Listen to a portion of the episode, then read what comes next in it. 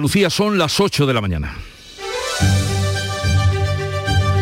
En Canal Sur Radio, La mañana de Andalucía con Jesús Vigorra. Comenzamos una semana con cambios en la gestión de la pandemia. En Andalucía desde hoy habrá que acudir al centro de salud para confirmar un positivo por coronavirus, aunque la solicitud de baja se puede iniciar por teléfono o por internet y desde el jueves la mascarilla va a dejar de ser obligatoria en exteriores. Hoy se va a reunir el Consejo Interterritorial de Salud. En clave política andaluza, pues la cita está en Linares porque allí en esta ciudad se reúne hoy el Consejo de Gobierno de la Junta. Anunciará medidas de impulso a las infraestructuras que hay pendientes en Jaén. Y Pedro Sánchez, presidente del Gobierno, viaja este lunes a Níjar para conocer la primera planta geotérmica destinada a climatizar cultivos de invernadero.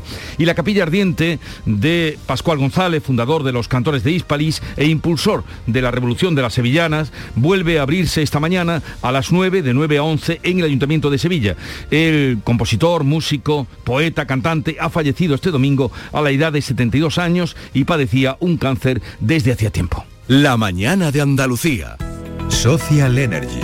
La revolución solar ha llegado a Andalucía para ofrecerte la información del tiempo. Hoy esperamos en Andalucía cielos poco nubosos o despejados, salvo la vertiente mediterránea, donde habrá intervalos de cielos nubosos matinales que van a continuar durante todo el día en el área del estrecho. Allí soplará viento de levante fuerte con rachas muy fuertes. Bajan ligeramente las temperaturas mínimas y suben las máximas, salvo en el, en el litoral, donde se mantienen sin cambios. ¿Te suben la luz y no sabes qué hacer? En febrero el loco, nuestros descuentos no son pocos. Disfruta de nuestras increíbles bajadas de precio. Gestionamos tu subvención y hasta 25 años de garantía. Genera tu propia energía con placas solares y ahorra hasta el 70% en tu factura de la luz. Pide cita 955 44 11 11 o en socialenergy.es. La revolución solar es Social Energy.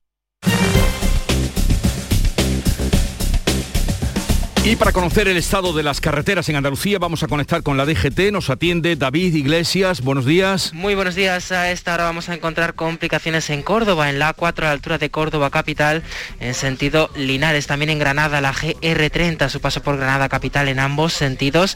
Y en Málaga a esta hora varias carreteras complicadas, sobre todo la AP7 en Torremolinos, en sentido Estepona. Y también la MA20 a la altura de Málaga capital, en sentido Ciudad Jardín. Además en Sevilla ya esta hora complicaciones de entrada por la 49 en Tomares y también en la SE30 en la zona de La Exclusa en sentido A4. Y en Cádiz una carretera con complicaciones hasta ahora. Se trata de la CA33 a la altura de San Fernando de entrada a la capital gaditana. 17 millones de euros. 17 millones de euros. Te dijo, tranqui papi, yo riego las plantas mientras no estés y se ha cargado hasta el ficus. Pero piensa. 17 millones de euros. Ya puedes comprar tu cupón del Extra Día del Padre de la ONCE. El 19 de marzo, 17 millones de euros. Extra Día del Padre de la ONCE. Compensa y mucho. A todos los que jugáis a la ONCE, bien jugado. Juega responsablemente y solo si eres mayor de edad. La mañana de Andalucía con Jesús Bigorra. Noticias.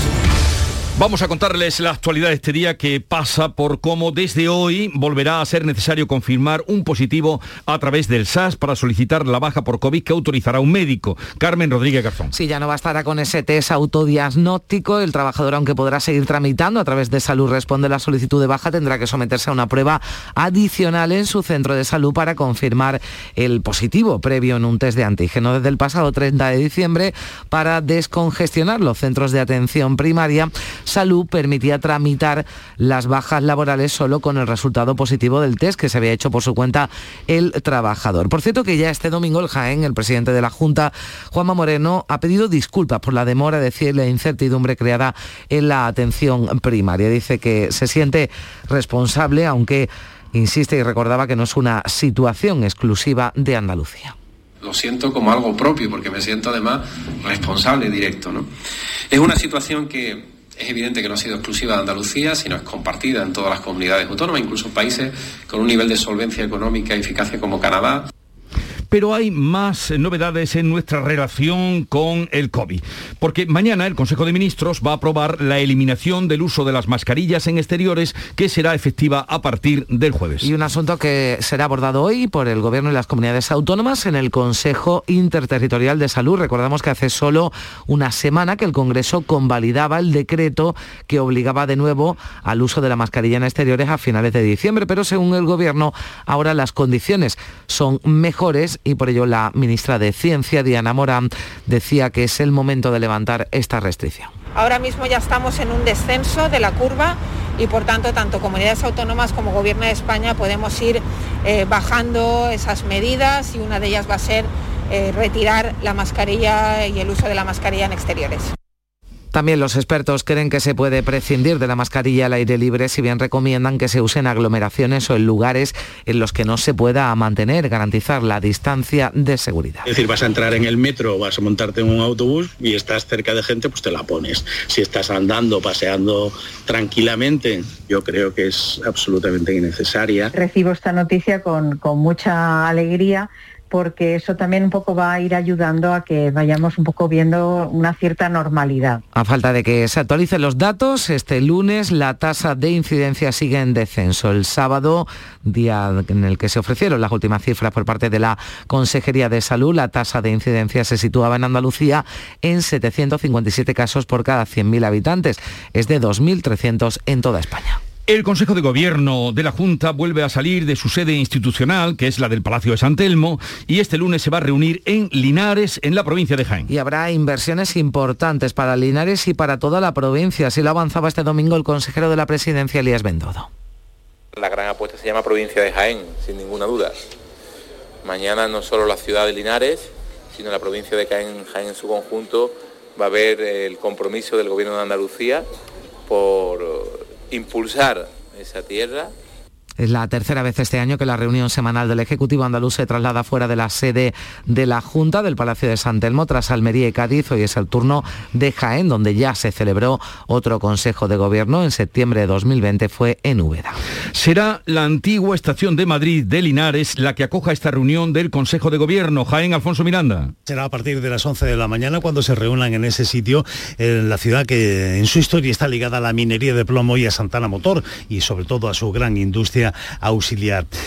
Se reúnen los miembros del Consejo de Gobierno y allí se va a ver la adhesión de la ciudad de Linares a la iniciativa Ciudades Industriales. Además, el vicepresidente Juan Marín va a, hacer un informe sobre la iniciativa territorial integrada de Jaén y otro sobre el plan territorial de sostenibilidad turística. Una de las más importantes asuntos que se van a tratar es la ampliación de la planta Zona Arauco, ubicada en el polígono de la estación de Linares Baeza. En concreto, se trata de declarar de interés estratégico el proyecto en que trabaja la compañía desde hace tiempo destinado a la sostenibilidad inteligente en el proceso de fabricación de productos de la madera en Linares. Raúl Caro es el alcalde de Linares y hoy anfitrión del Consejo de Gobierno de la Junta. Alcalde, buenos días. Hola, buenos días. Eh, hemos escuchado, y usted también, seguro y con mucha atención, al consejero de la presidencia decir que la gran apuesta se llama Jaén. ¿Y para Linares qué hay? Bueno, eh, para Linares ha habido eh, inversiones importantes, anuncios importantes, y financiación que ha llegado para eh, remodelar el Parque de Santana, eh, que creo que era una reivindicación histórica de los linarenses, para crear un nuevo Linarejo, un nuevo campo de fútbol, estamos hablando de casi en total 17 millones de euros. Y bueno, y esperamos ver estas red de ciudades industriales que, que anunciabais, porque al final estamos viviendo en una ciudad que sigue siendo industrial, que sigue teniendo un potentísimo mm, sector, el sector metalmecánico, y que también quizás sea desconocido que eh, tenemos un gran parque de proveedores del sector del ferrocarril. Entonces, bueno, creo que nos merecemos y que es justo pertenecer a esa red eh, de ciudades industriales de Andalucía y vamos a ver qué más eh, anuncian hoy tras el Consejo de Gobierno. Sí, precisamente eh, ese Consejo de Gobierno será en la estación de Madrid de Linares. Eh, hacía usted alusión a la importancia que tiene ahí el ferrocarril. ¿Qué agenda tienen además el presidente y los consejeros en su pueblo, en su ciudad? Bueno, por ahora eh, lo que conocemos es la llegada a, esa estación de Madrid sobre las 10 de la mañana, de partir con los medios, fotos oficiales, será del Consejo de Gobierno y posteriormente pues la rueda de prensa que hay siempre detrás Consejo de Gobierno. Eh, me imagino que después eh, los consejeros volverán a tener agendas de visitas por la provincia, pero eso, eh, bueno, no sabemos lo que bueno. Pues alcalde de Linares, Raúl Caro, ojalá y, sea para bien, porque Linares ha pasado pues malos, malas rachas y nosotros hemos estado además contándolo junto a ustedes. gracias por atendernos y que vaya bien la jornada, alcalde. Seguro que sí, muchísimas gracias. Un saludo. Y en Níjar, en Almería, estará este lunes el presidente del gobierno, Pedro Sánchez. Va a conocer la primera planta de energía geotérmica que climatizará invernaderos en Andalucía. María Jesús Recio. A partir de las diez y media de la mañana, el presidente del gobierno está previsto que llegue a Níjar para realizar un recorrido por esta empresa almeriense que va a poner en marcha esa primera planta de energía geotérmica para cultivos bajo plásticos de Andalucía. Tendrá una capacidad inicial para 24 hectáreas de invernadero con la posibilidad de duplicar su superficie en el futuro. Supondrá una inversión que supera los 4 millones de euros. Generará empleo propio de la ingeniería, la construcción, la gestión y el mantenimiento. Además, proporcionará a los cultivos una energía limpia, sin emisiones de ningún tipo. Tras recorrer las instalaciones de la empresa, el presidente del Gobierno mantendrá un encuentro con los medios de comunicación que está previsto a partir de las 11 y cuarto de la mañana. Estamos hablando de la agenda política del día en Andalucía y esta semana el Parlamento andaluz acoge el primer pleno ordinario del último periodo de sesiones de legislatura antes de las elecciones. Se van a iniciar además la tramitación de dos de las leyes que serán claves en estos meses, la de economía circular y la de regulación de los regadíos de Doñana. Este primer pleno ordinario del año va a tener una estructura diferente ya que la sesión de control al presidente de la Junta se va a celebrar el miércoles en lugar del jueves porque Juanma Moreno va a viajar a Dubái allí va a participar la Semana de Andalucía que se celebra en el Pabellón de España de la Exposición Universal. Pero en Jaén, donde se encuentra el presidente, como les venimos contando, el presidente de la Junta, este domingo ha vuelto a referirse a la posibilidad de un adelanto electoral. Defendiendo su gestión, Juanma Moreno al frente del gobierno andaluz ha vuelto a cargar contra quienes están haciendo, decía, cálculos electorales. Por ello ha pedido más tiempo para culminar el cambio. Tres años no es suficiente para cambiar la inercia a 40 años de desidia y de apatía en nuestra tierra. Necesitamos más, queremos más, podemos más para Andalucía y los andaluces.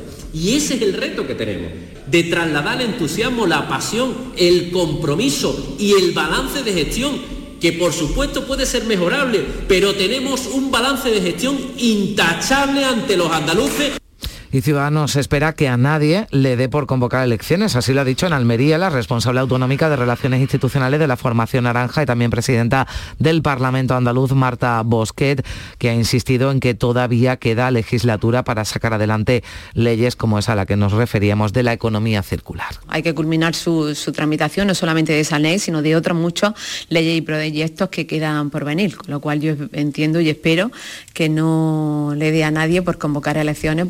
Y Juan Espadas, el líder del peso andaluz, clausuraba este domingo en Garrucha, en Almería, el Congreso Regional de la Juventud Socialistas y destacaba allí la unidad de su partido. También ha comparado el momento político actual con el de la transición en Andalucía. Tenemos que ser conscientes de que debemos estar a la altura, también nosotros, de este momento histórico y de esta coyuntura. Un momento en el que por primera vez en toda la historia de la democracia en Andalucía gobierna la derecha y aspira a gobernar la extrema derecha por tanto, es un momento equivalente al que en la transición vivimos donde sí están de elecciones es en Castilla y León. A seis días de las elecciones, las encuestas dan la victoria al Partido Popular, pero todas coinciden en que necesitaría a Vox para poder gobernar. Hoy lunes, último día en el que se pueden publicar sondeos, hasta tres periódicos de tirada nacional, a veces el país La Razón, sitúan a los populares como vencedores, pero no podrán gobernar en solitario y tendrán que contar con el apoyo de los de Abascal para llegar al gobierno. Los datos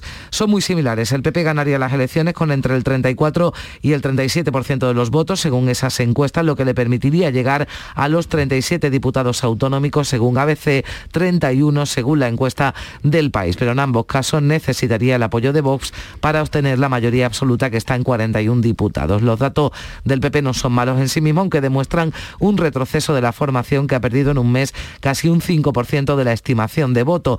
Vox sería la segunda, la tercera fuerza política con entre 11 y 13 diputados. El PSOE bajaría de 35 en las pasadas elecciones a 25 según ABC y a 29 según el país. Ciudadanos perdería su representación y Podemos podría llegar hasta los tres diputados. Todo está abierto, veremos qué pasa el domingo y tanto Pedro Sánchez como Pablo Casado han participado este domingo en actos de apoyo a sus candidatos. Pero ha sido la reforma laboral y esa polémica votación del pasado jueves en el Congreso la que ha centrado los mensajes. El presidente del Gobierno dice que ha ganado España y ha perdido el Partido Popular. Visto lo visto, visto lo visto, lo que sucedió el pasado jueves en el Congreso de los Diputados fue que ganó el avance social, ganó España y perdió la oposición negacionista del Partido Popular. Pablo Casado acusaba a los socialistas por su parte de hacer trampas y respondía también al expresidente Zapatero que a raíz del voto erróneo del diputado Alberto Casero aseguraba que los goles en propia meta también suben al marcador. Y viene el señor Zapatero a decir que es que los goles en propia meta suben al marcador. Oiga, señor Zapatero, sobre todo cuando hay un árbitro, no se hacen patadas, no se hacen zancadillas y no tienes al juez de línea a favor del partido que está gobernando el Congreso de los Diputados. Lo que pasa es que cree el ladrón que son todos de su condición. Pues no, miren. Dejamos ahí la crónica política porque les contamos ahora que el Ministerio de Trabajo va a abordar hoy con la patronal y con los sindicatos la subida del salario mínimo interprofesional. Hoy se sitúa en 965 euros en 14 pagas. Su incremento puede oscilar entre los 24 y los 40 euros al mes. Comisiones Obreras y UGT van a pelear por subir lo máximo a 1.005 euros al mes. La patronal considera que no es momento de plantear incrementos porque las empresas aún no se han recuperado de los estragos de la pandemia. Son las 8.16 minutos de la mañana. La mañana de Andalucía. La vida es como un libro y cada capítulo es una nueva oportunidad de empezar de cero y vivir algo que nunca hubieras imaginado. Sea cual sea tu próximo capítulo, lo importante es que lo hagas realidad. Porque dentro de una vida y muchas vidas, ahora en Cofidis te ofrecemos un nuevo préstamo personal de hasta 60.000 euros. Entra en cofidis.es y cuenta con nosotros. En, En Cofidis. Este mes, 15% de descuento en tu tratamiento dental. Porque sabemos que tu sonrisa no tiene precio. ¿Cuál? ¿Mi sonrisa? ¿Será la mía? Oye, ¿y la mía? Claro, la vuestra y la de todos. Hacer sonreír a los demás no cuesta tanto. Pide cita en el 900-101-001 y ven a Vitaldent. En cofidis.es puedes solicitar cómodamente hasta 60.000 euros. 100% online y sin cambiar de banco. Cofidis, cuenta con nosotros.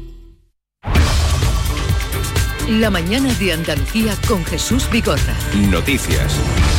Hoy continuará la autopsia de Esther López, la mujer de 35 años desaparecida en un pueblo de Valladolid y cuyo cadáver fue localizado el pasado sábado. Por ahora no se descarta ninguna hipótesis, la autopsia va a ser la clave, aseguran los investigadores. Este, recordamos, apareció en un lugar por el que no se habían hecho batidas, pero porque es una zona de paso habitual de los vecinos de esta localidad vallisoletana de Traspinedo, que vive hoy su tercer día de luto oficial. El cadáver de Esther no tenía signos exteriores de violencia, aunque la delegada del gobierno contra la violencia de género, Victoria Rosell, confirmaba a través de las redes sociales que se había tratado de una muerte violenta. Eso sí, una muerte violenta es cualquier muerte no natural. Este domingo su padre a través de una carta ha pedido a los medios tranquilidad para su duelo y también para que la investigación concluya con éxito, algo en lo que también insistía el alcalde de Traspinedo, Javier Fernández. La familia está destrozada, en cierto sentido, con un alivio de que tienen al cuerpo de su hija por fin,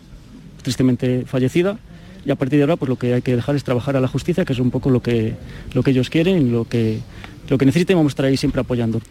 Continúa pues la investigación y Marruecos reabre hoy su espacio aéreo y reanuda los vuelos internacionales suspendidos desde el pasado 29 de noviembre. Los viajeros que quieran entrar en el país deberán, eso sí, rellenar una ficha sanitaria antes de embarcar, también llevar el certificado de vacunación y presentar una PCR negativa de menos de 48 horas. Además, se les hará un test de antígenos al llegar para los que no hay fecha de momento, para lo que no hay fecha de momento es para la reanudación de los enlaces marítimos para el transporte de pasajeros y que afecta de manera especial a los puertos andaluces y especialmente a de, al de Algeciras. Pero el tráfico de mercancías sí que está operativo. Bien, pues en este momento vamos a saludar a Juan Parada, que es presidente de las agencias de viajes del puerto de Algeciras. Señor Parada, buenos días. Hola, muy buenos días. Eh, ¿Qué significa uh, o cómo repercute eh, en esta zona, en puerto de Algeciras, eh, la reapertura de los vuelos, solo la reapertura de los vuelos con Marruecos. Bueno, a nosotros aquí en esta parte, en esta parte no nos, no nos hace, no nos ayuda en nada. Después de dos años que, estamos sin, sin el tráfico marítimo, que es lo que realmente ayuda aquí a esta zona, a esta zona de España y con dedicación al turismo, Hmm. pues la parte de vuelo es verdad que a nivel nacional sí que ayuda algo, pero el turismo, el turismo de momento no se va a animar a viajar a Marruecos eh, solo con los vuelos. Y, más, y además eh, ya sabiendo la experiencia de, de, la Semana Santa que última que pasamos, ¿no?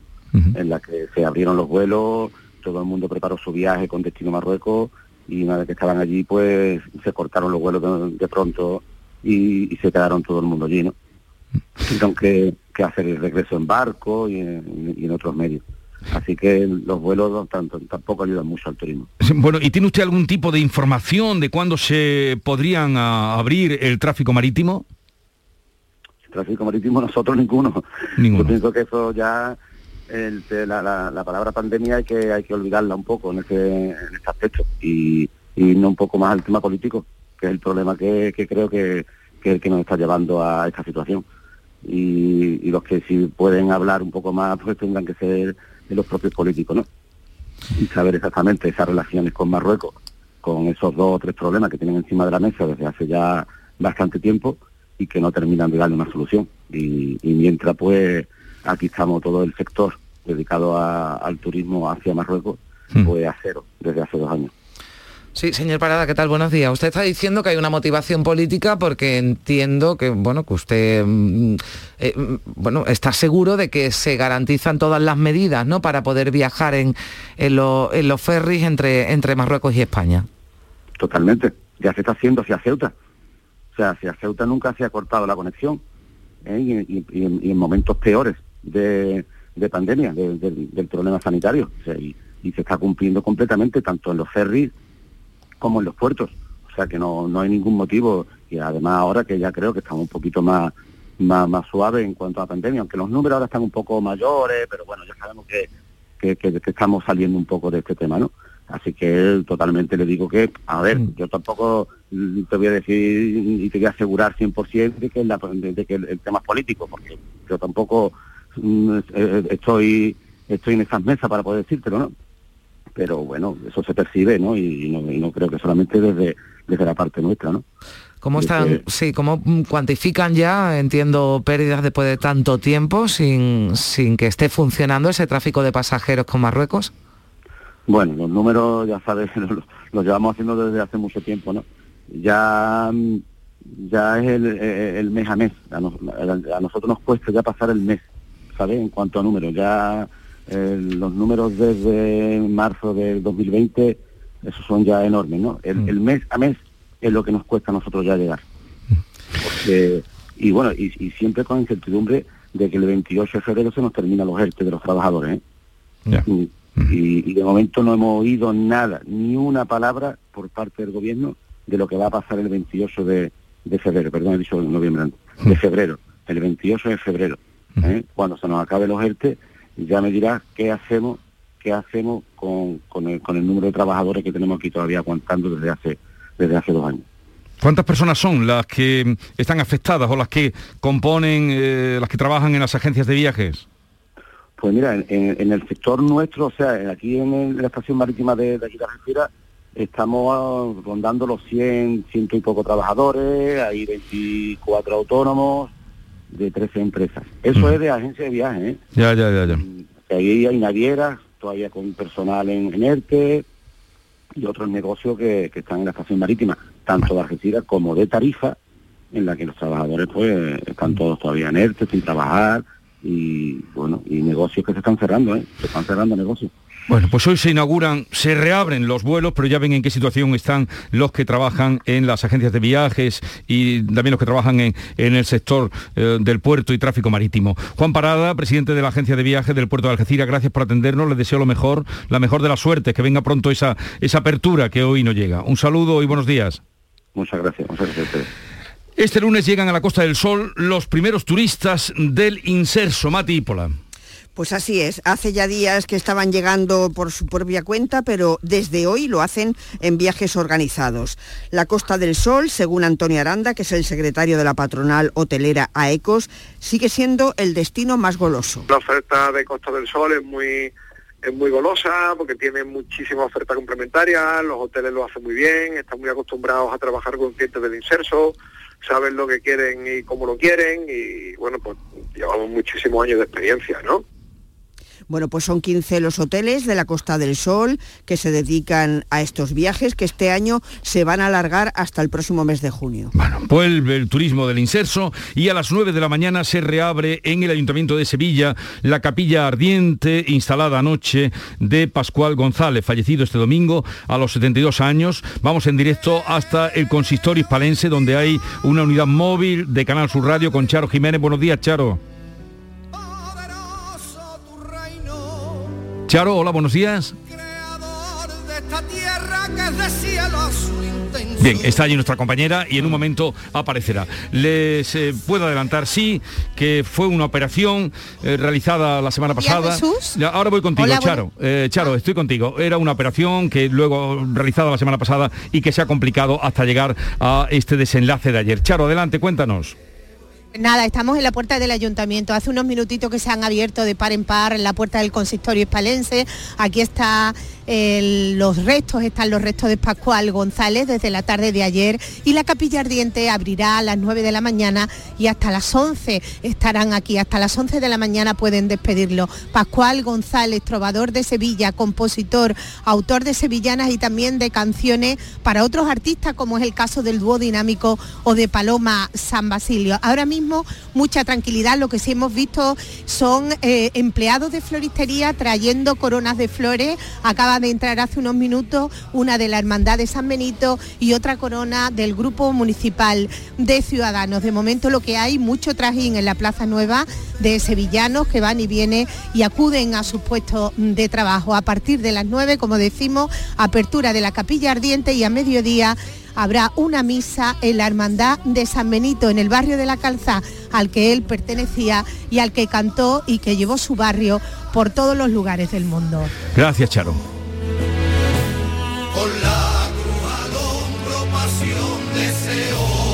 El adiós a Pascual González en la iglesia de San Benito, su barrio. Vamos con otros asuntos. La diplomacia redobla esfuerzos para aplacar la crisis de Ucrania. Veremos qué pasa, pero hoy el presidente francés Emmanuel Macron va a hablar cara a cara con Vladimir Putin en Moscú después de haber conversado esta noche con el presidente de Estados Unidos. El canciller alemán Olaf Scholz se va a entrevistar además este lunes con Joe Biden en la Casa Blanca. Como pueden comprobar, los contactos no cesan, pero no con consiguen frenar el despliegue militar. Los primeros soldados estadounidenses se han desplegado ya este domingo en Polonia y Rumanía. Son los primeros de los 3.000 que se van a sumar a los 5.000 que ya se encuentran en los países bálticos. El asesor de seguridad de Estados Unidos, Jake Sullivan, ve posible un ataque militar ruso. La invasión de Ucrania puede ocurrir en cualquier momento. Rusia está poniendo los medios y por eso nosotros estamos listos para responder y ayudar a los ucranianos.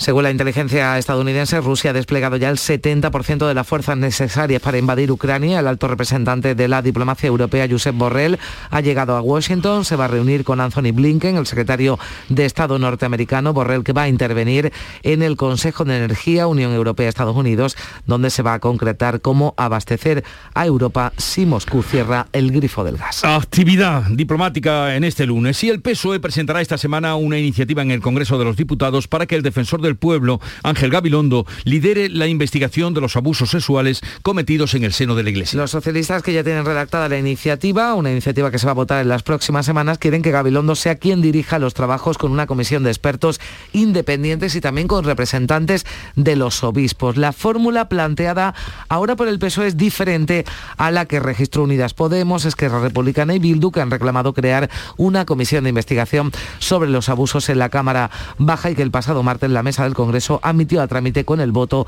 en contra del Partido Popular y Vox. Precisamente esta pasada noche ha hablado el Papa en la televisión italiana. Francisco no se ha referido a los casos de pederastia, pero sí ha criticado duramente los abusos de poder y el espíritu mundano de la Iglesia.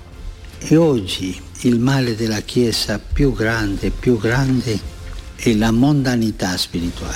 Hoy el mayor mal de la Iglesia es el espíritu mundano, es lo peor que le puede pasar, peor que los papas libertinos, que los ha habido.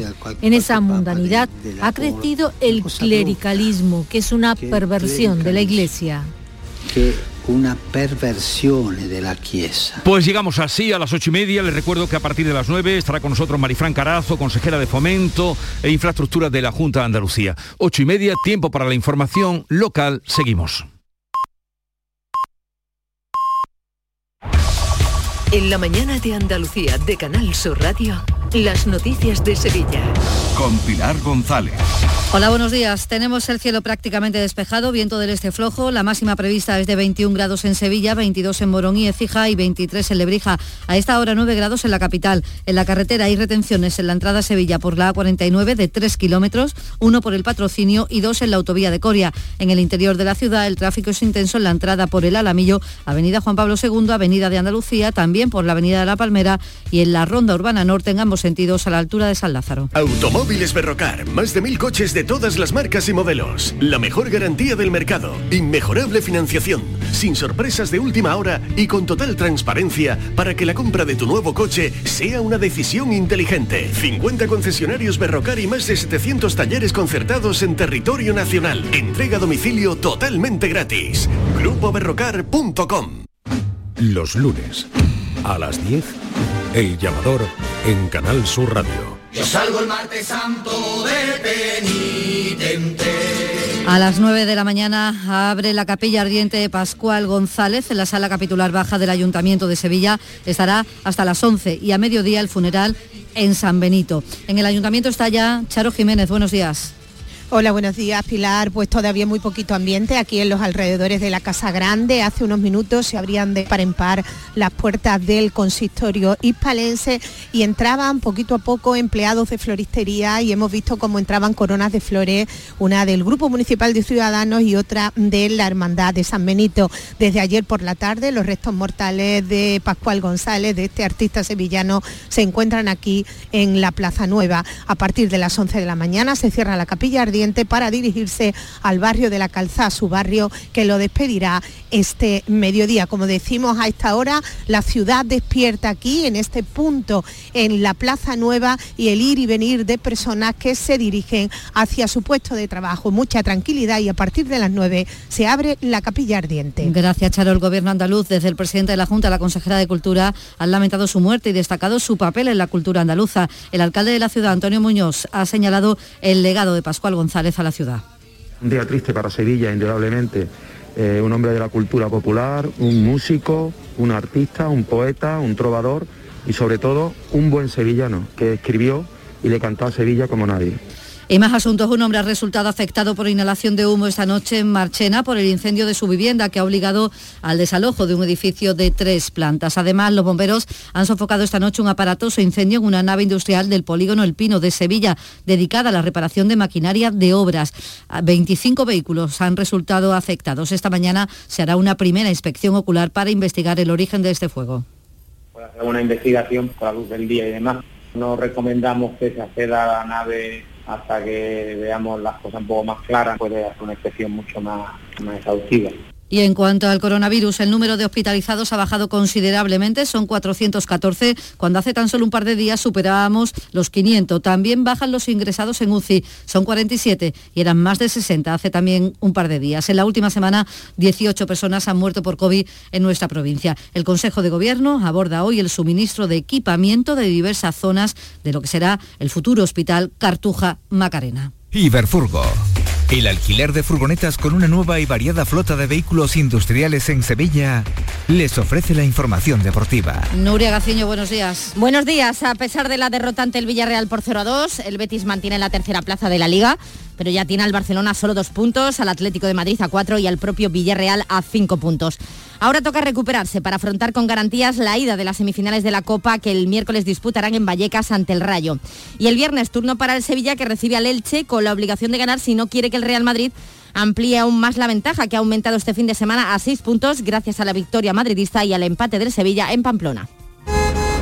¡Guau! ¡Vaya furgoneta! La he alquilado en Iberfurgo. Está súper nueva. No parece de alquiler. Ya, en Iberfurgo disponen de una flota en perfecto estado y te ofrecen presupuestos a medida. En Iberfurgo somos expertos en alquiler de furgonetas de carga, pasajeros y carrozados. Visítanos en iberfurgo.com o en Sevilla en el Polígono Industrial Parsi.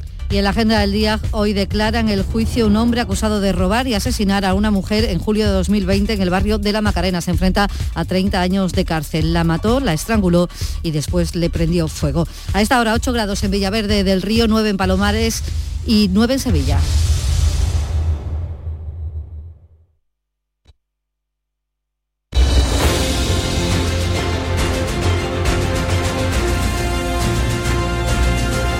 8.35 minutos de la mañana y enseguida entramos en charla de actualidad con Javier Caraballo, Estela Benot y Pepe Landi, cualificados colegas, para ayudarnos a comprender lo que pasa y lo que nos pasa. Buenos días. En el sorteo del sueldazo del fin de semana celebrado ayer, el número premiado con 5.000 euros al mes durante 20 años y 300.000 euros al contado ha sido 11.968 11968 serie 52052. Asimismo, otros cuatro números y series han obtenido cada uno de ellos un sueldazo de 2.000 euros al mes durante 10 años. Puedes consultarlos en juegos11.es. Hoy, como cada día, hay un vendedor muy cerca de ti repartiendo ilusión. Disfruta del día. Y recuerda, con los sorteos de la 11, la ilusión se cumple. En Vitaldent, este mes, 15% de descuento en tu tratamiento dental. Porque sabemos que tu sonrisa no tiene precio. ¿Cuál? ¿Mi sonrisa? ¿Será la mía? Oye, ¿y la mía? Claro, la vuestra y la de todos. Hacer sonreír a los demás no cuesta tanto. Pide cita en el 900 101 001 y ven a Vitaldent. Al comprar pescado, piensa en grande. Si consumes pescados y mariscos que aún no han alcanzado el tamaño mínimo legal, impides que crezcan y se reproduzcan, poniendo en peligro la riqueza de nuestras costas. Tu decisión importa. Protege a los más pequeños para que no desaparezca la pesca. Fondo Europeo Marítimo y de Pesca. Agencia de Gestión Agraria y Pesquera de Andalucía. Junta de Andalucía.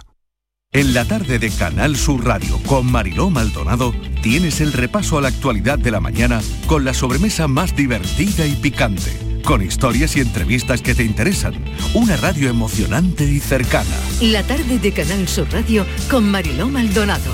De lunes a viernes desde las 3 de la tarde. Quédate en Canal Sur Radio, la radio de Andalucía. Si eres profesional del canal Oreca, del 7 al 9 de febrero te esperamos en HIT, Salón de Innovación en Hostelería. Descubre las tendencias en equipamiento, productos, servicios y soluciones digitales, novedades en alta gastronomía, formación y las claves del éxito de tu negocio. Inscríbete en salonhit.com, alineados con tu éxito, con el patrocinio de la Consejería de Turismo, Junta de Andalucía.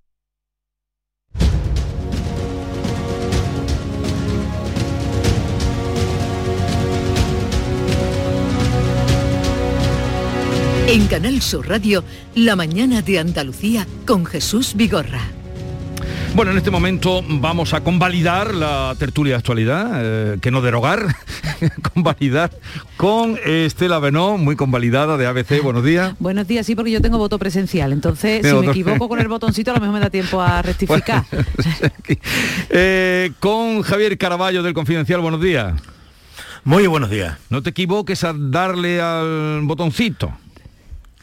No, no, mira que mira que es sencillo, pero además equivocarse eh, en, en, una misma mañana tres o cuatro veces y, con el agravante de que eh, en el sistema informático, que esto se dice poco, en el sistema informático del Congreso te ocurre como cuando vas a comprar algo en internet, que te dice después, ¿está usted seguro de que quiere votar sí, no? Pues, pues, o sea, votas te lo repregunta. Pues así, con, la, eh, con el voto, con la repregunta, cuatro veces se equivocó el hombre. Dice que estaba malo, Javier, dicen eso, que estaba con una gastroenteritis, que estaba malo el hombre. Poco hubiera delegado el voto, ¿no? Claro, claro. No, es que no, todo el mundo sabe que, que uno de los efectos más inmediatos de la gastroenteritis es que influye en el dedo. Pero, Entonces, a la hora de... Pero ojo, Javier, que lo, lo que nos hemos enterado ahora es la cantidad de veces que se equivocan todos. Pero claro que sí, si los que, los que hacemos Pero parlamento mucho. habitualmente estamos hartos de verlo. Es es entretenido, conocemos mucho de, muchas anécdotas de quien ha votado en contra, por ejemplo, Rajoy votó en contra de sus propios presupuestos una vez que se confundió. sí, sí, ¿Y sí, qué pasó? Pues nada, se confundió el hombre y ya está, pues mm, mm, mil cosas que pueden pasar. Lo que pasa que no se puede hacer de eso una causa general, Claro. creo yo. Eh, Pepe Landi, eh, la voz de Cádiz, buenos días. Hola, muy buenos días. ¿Qué tal estás? Muy bien, yo aquí con voto, voto telemático. Veo, mm, sí, sí, os escucho, señal que todos lo habéis dado al voto, al, al- al- al- botón mm, adecuado. Botón adecuado. Botón de ancla. Eh, bien, a partir de hoy se acabó ya, que esto también era un poquito, ha durado poco, la, esta autogestión de los test de las bajas, autogestión de las bajas y las altas. Ya se acabó. Hombre, es que, vamos a ver, es el médico el que tiene que decir cómo está tú, no eres tú el que lo tiene que decir, ¿no? Pero bueno, yo creo que para el momento que hemos vivido tan, eh, digamos, tan, tan loco, tan, de tanta presión, tanta angustia, tanta gente mala y todo ese lío, yo creo que ha estado, mm, ha sido una medida acertada porque te- a los trabajadores que se ponían malos por lo menos le daba cierta tranquilidad de saber que tenía los papeles ordenados, por lo menos una parte ordenada, ya que no podías ir al centro de salud, no podías salir de casa, no te podían hacer pruebas, en fin, por lo menos un cierto orden. ¿Que eso quiere decir que habrá habido sinvergüenza? Pues seguro.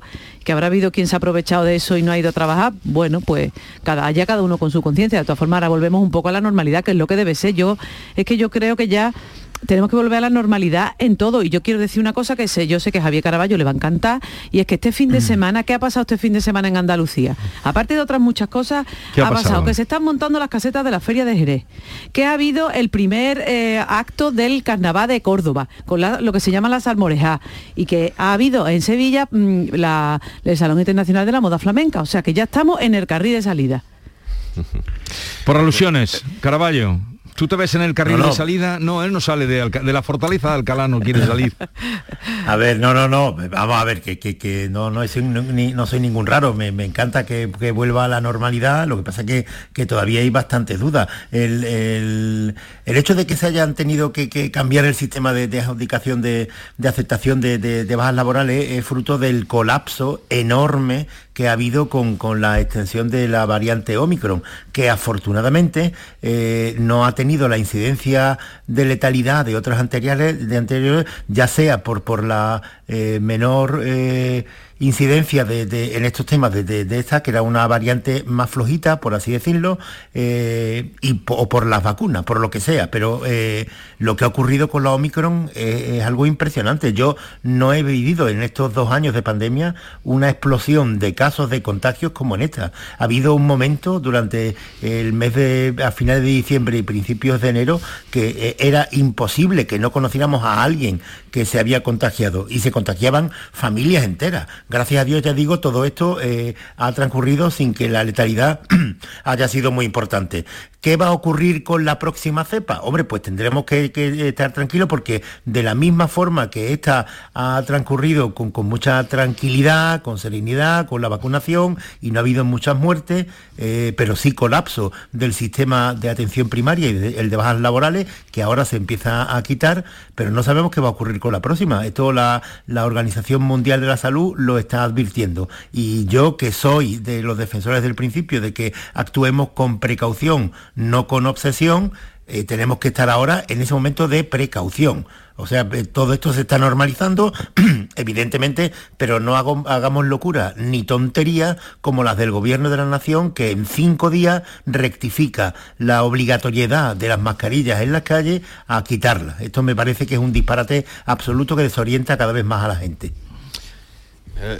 Yo prefiero tomármelo, creo que por, por un tema de salud mental, prefiero tomarme eh, esta mm, vuelta a la normalidad en cuanto a la tramitación de bajas médicas como, como lo que creo que es que es un, un síntoma de, de una mejora de la situación importante. Y van a ir, queremos creer, queremos pensar y nos conviene pensar, creo, que van a ir cayendo en cascada todas las mm, mu- muchas de, las medidas ex- excepcionales y medidas de emergencia, porque la verdad es que estamos viviendo una situación realmente, bueno, decíais ahora, claro, una anomalía mm, terrible, tremenda, a la altura de... mm, no de la gravedad de la situación, por lo que no ha comportado un, nivel de letalidad muy alto, pero sí de, un número de contagios que no hemos conocido, pero bueno, en estos dos años no hemos conocido jamás. O sea, la sensación de estar rodeado por una enfermedad mm, yo creo que no, la hemos conocido ninguno en nuestras vidas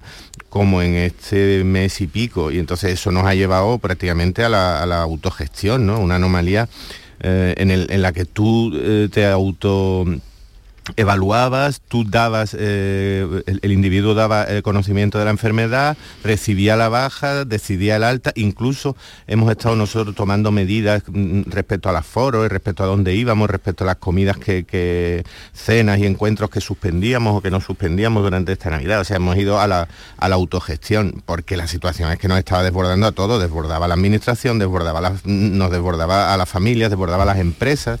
Pero, eso ya, Pepe, se acabó. Eso se acabó y yo creo que, este es el principio, es un, lunes de, esperanza en ese sentido, porque también lo que decía Javier de Caraballo de la, mascarilla, que aunque sea un, poco el, baile de la yenca, pero eh, también va encaminado hacia que, todas las medidas van a ir cayendo poco a poco y que la normalidad pero, ya está. Pero Javier lo que ha dicho es que no le gusta que la mascarilla se quite ahora. No, no, yo no, no, no, Vigorra, lo que, lo que digo, lo que, no, no, pero lo que digo es que lo que no me gusta es no, pero que lo que que lo que digo que lo que no me parece normal es que eh, haya un gobierno dando estos bandazos. Eh, ¿Con qué criterio médico, científico, que es lo que siempre se ampara, puedes tú justificar que con un decreto ley, con un decreto ley ¿eh? que está recogido en la Constitución solamente para casos de urgencia, pues que en un decreto ley, que además tenía que ver con las pensiones, introduzcas tú que la, mascarilla tiene que ser obligatoria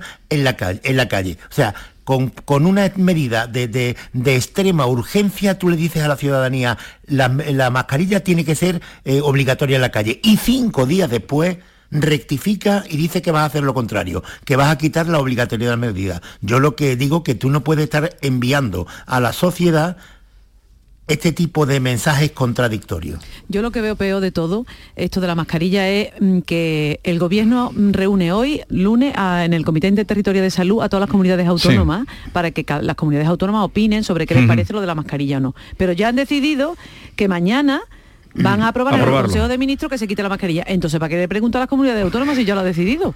Eso es lo que yo no comprendo. Y sobre todo, este efectivamente, como decía Pepe, no, esto es el baile de la yen. Ahora me la quito, ahora no, ahora es obligatoria, ahora no. Yo creo que efectivamente estamos eh, generando una incertidumbre. Es verdad que esta situación es complicada. Es verdad que los epidemiólogos dicen que la mascarilla al aire libre es una tontería. Pero claro, es una tontería si tú paseas por una calle tranquilito, eh, sin prisa. Si tú te vas a la puerta de un colegio, donde está todo el mundo saliendo a la vez, pues aunque estén en la calle, es mejor que la tengas puesta. Entonces, como el sentido común a veces es poco común, pues entonces se legisla por arriba. Yo creo que al final la responsabilidad individual, como siempre, va a estar en que la gente cuando vea una aglomeración se la va a poner y cuando tú vayas paseando tranquilamente no te la va a poner. Pero ¿qué pasa? Que efectivamente los mensajes que nos lanzan son contradictorios. Ya no sabemos si hay que ponérsela, si no hay que ponérsela. Ya te deja las gafas, el móvil, la mascarilla, las llaves. Eh, eh, es un lío enorme. Eh, pasó que cuando acordaron esa obligatoriedad fue cuando levantó al día siguiente Dinamarca, cuando levantó mm, Reino Unido, cuando empezaron a levantar y dijeron nos quedamos nosotros atrás. No sé, puede ser una impresión. Bien, no hay lunes sin encuesta. Eh, suelo decir yo cuando viene hoy hay 86 hoy hay 86 porque estamos en tiempo de, campaña electoral en Castilla y León. Y parece que el PP pierde fuelle en las encuestas retroceso en el sentido de que no podría gobernar en solitario que tendría que echar mano de, Vox. Eh, que esa victoria no, se la da ninguna de las 86 que hay hoy. No son tantas pero son muchas.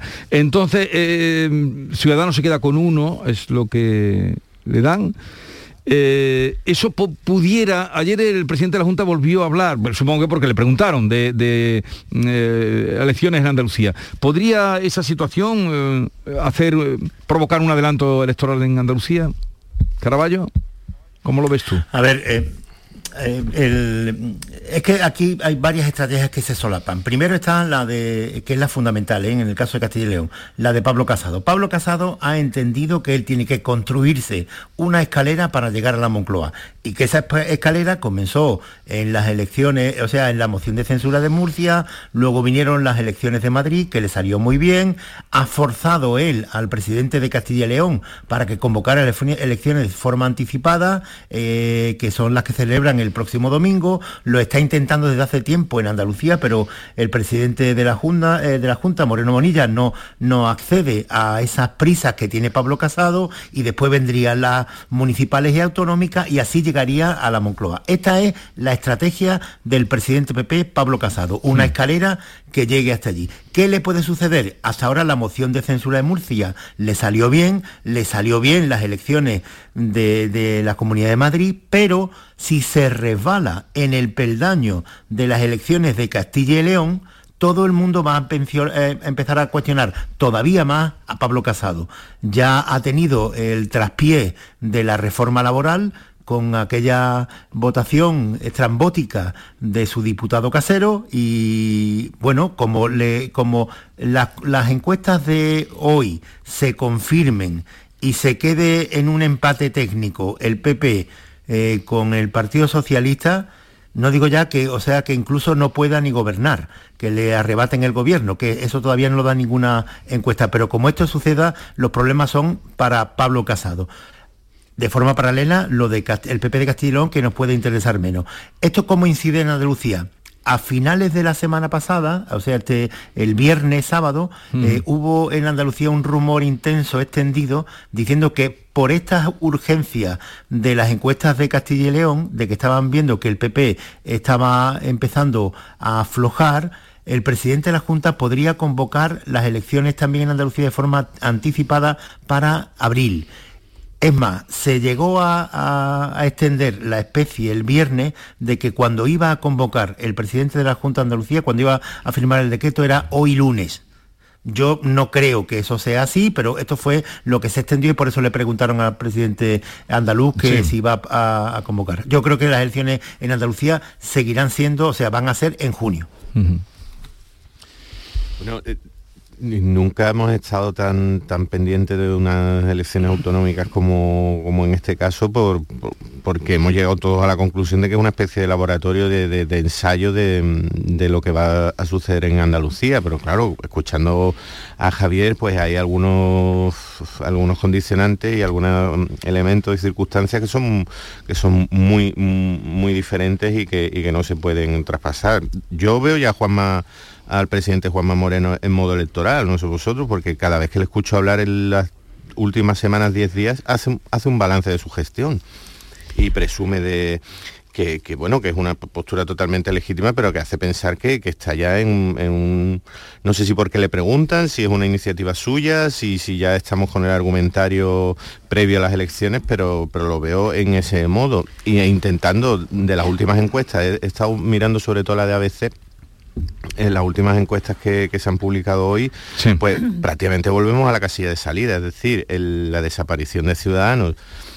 Eh, pone a Vox en un papel demasiado influyente, probablemente incómodo para, para, el Partido Popular, que se desgasta algo, pierde, perdería cinco puntos Fernández Mañueco en, este último sondeo y, bueno, dejaría una situación no tan feliz como se la podía prometer el, PP al inicio de la campaña. Yo creo que, si se me permite la frivolidad, en este caso, Juanma le está diciendo a Pablo Casado, como dicen las madres, ¿no? Te lo dije.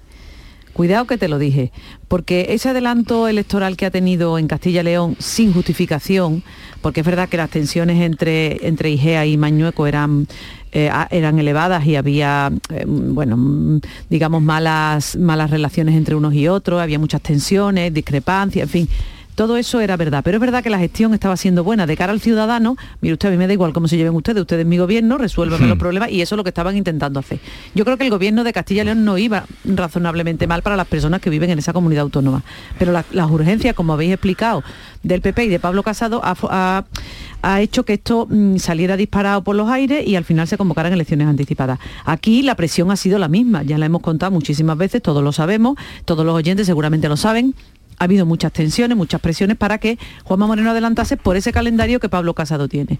Juanma Moreno no ha querido, diciendo que no tenía argumento y que funcionaba bien el gobierno aquí. Ahora está en modo electoral, yo creo que sí está en modo electoral porque sabe que va a haber elecciones este año, evidentemente, las va a haber seguro.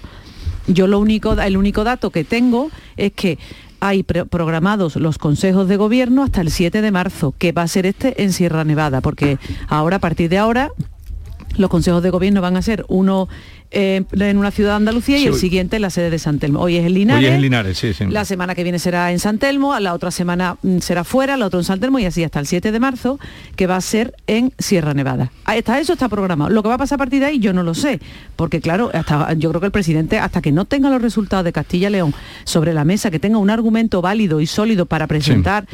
Aunque Castilla y León y nosotros no nos parecemos No nada. tiene nada que ver. Y además nosotros no tenemos aquí la España vaciada, que sí tienen allí, que es un partido, digamos, eh, una incógnita Que que, ya- puede pactar con uno o con otro. Esto, esto de- eh, en política siempre ha sido lo mismo y a- adelantar elecciones eh, eh, es algo si te sale bien, si le sale bien a quien adelanta las elecciones, como le ocurrió a Díaz Ayuso, lo convierte ya directamente en una estratega perfecta.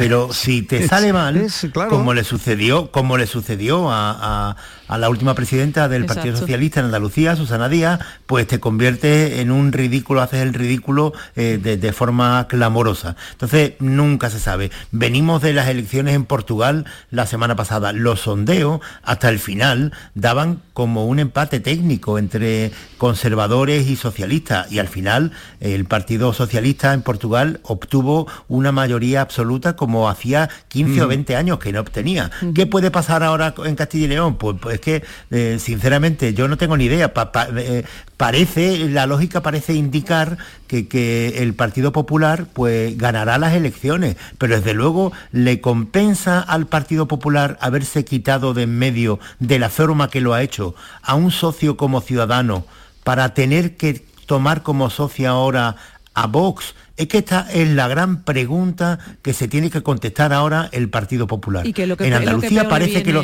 parece que lo tienen muy claro. Siempre eh, el- el- el- la templanza en el discurso y en la gestión que ha tenido el presidente del PP aquí en Andalucía le conviene más Ciudadanos que, que un partido radical como Vox que todavía se acentuará más esa radicalidad si la candidata es una mujer como eh, Macarena Olona. Entonces el tiempo político en Andalucía se puede eh, cambiar bastante con respecto a Ciudadanos. Pero eh, en Castilla y León, al margen de todo eso, la pregunta es esa, oye, ¿y de, y de verdad te convenía apuñalar a tu socio como ciudadano, que no era que hubiera una relación tan mala como la de Madrid, para tener que ponerte ahora en brazos de Vox? Pues esta es la pregunta que van a tener eh, que empezar a responderse los estrategas de Génova, que es la sede nacional del PP.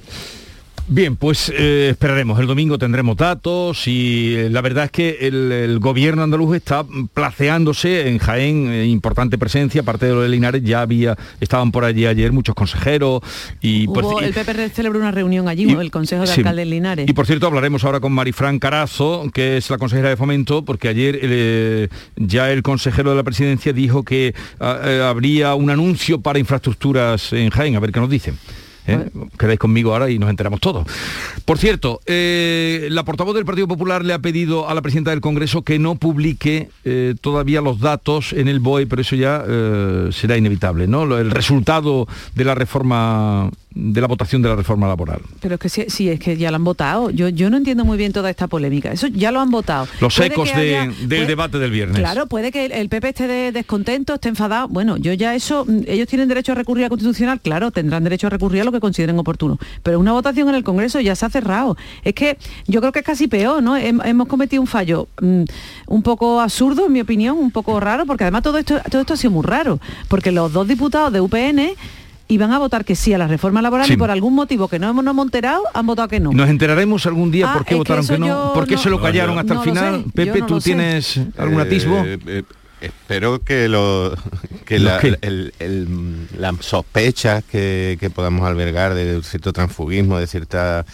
en fin, mm, favor eh, político, esperemos que solo político, pues, pues no se cumplan, pero por desgracia, por los precedentes que manejamos y por la desconfianza que albergamos mucho, mucho en nuestro negro corazón, pues no, no, no se espera otra cosa que, sea un caso de transfugismo que, mm, que desgraciadamente cuando tenga que aclararse, cuando se tengan que, que- dar las caras y conocer los motivos y, y- y la- y las circunstancias, probablemente ya todos estaremos en, otro, en otro lugar y, en otro momento y ni prestaremos atención, porque mm, lo que estábamos hablando es, eh, tenemos una habilidad eh, sorprendente, todos para, para distraernos, para llevar, dejarnos llevar por el ruido, para mm, apasionarnos por, por, la verdad es que fue un momento absurdo y, y muy, y muy curioso, pero eh, eh, apenas hemos hablado de la reforma laboral, del contenido, yo me, me faltan muchísimos datos de, de la reforma. Eh, apenas he acertado a saber que se mantienen las indemnizaciones por por despido procedente o improcedente. Eso es lo que en- en la- tú te has quedado en lo que no se toca. en lo que en lo que no se lo que toca, no se toca. y, y en lo, y- y lo que se- y en el fomento de de la contratación indefinida, pero muy, muy poco más. Es que Ah. el 90% del tiempo estamos hablando de eh, ha sido un circo, efectivamente, desde, luego llamativo ha sido, pero pero no, no- nos distraemos, no, nos desviamos. La, la cara del- de Nadia Calviño, para mí es la que lo dijo, lo dijo todo. Caraballo, ¿no? Bueno, es que eh, están poniendo ya la música por ahí, pero vamos a ver, es que yo a mí no me gusta utilizar el término de transfugismo porque esto lo utilizan los partidos políticos a su conveniencia. A veces utilizan los tránsfugos a su favor y entonces son buenos y al contrario. Lo del otro día fue basura política completamente. Pues déjalo Y lo que ocurrió, vale, pues lo déjalo dejo ahí, y luego hablamos, luego hablamos. Aunque tenemos eh, cita con Marifran Carazo, consejera de Fomento de la Junta.